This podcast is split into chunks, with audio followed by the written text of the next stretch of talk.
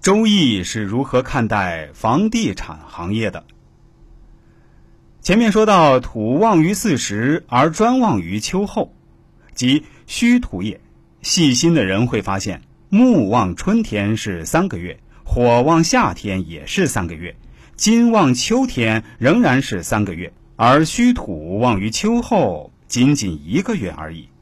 从时间的跨度看，土要比其他五行少很多。正所谓秋后的蚂蚱蹦跶不了几天，高雅的讲夕阳无限好，只是近黄昏。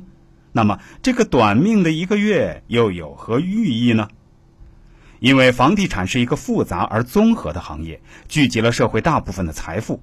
房子本身也不是在创造财富，它本身也是一个消费品。如果长久的搞下去，竭泽而渔，社会也是受不了的。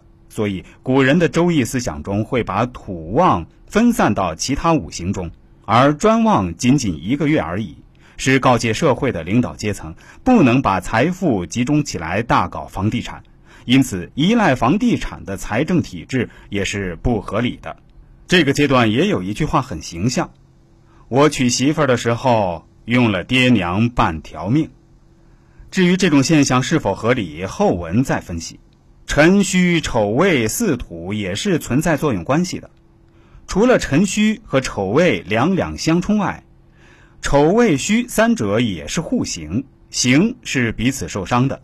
对应到经济规律上，发展虚土这种高科技的同时，也必须减少未土这种初级加工业的规模；而发展未土初级加工业的同时，是不会也不能损坏农田土地尘土的规模。虚土同时也是房地产，与深加工是二者争其一，也就是说，房地产和深加工、精加工行业要处理好并存关系才行。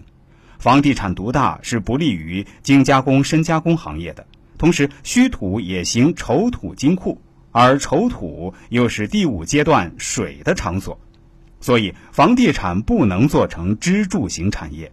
这在古代的周易思想都有致命的天意。当社会进入到这个阶段，房地产行业无疑是最暴利的。中国从二零零四年开始启动的房价暴涨和房地产行业大繁荣，让无数炒房族和房地产商赚得盆满钵满。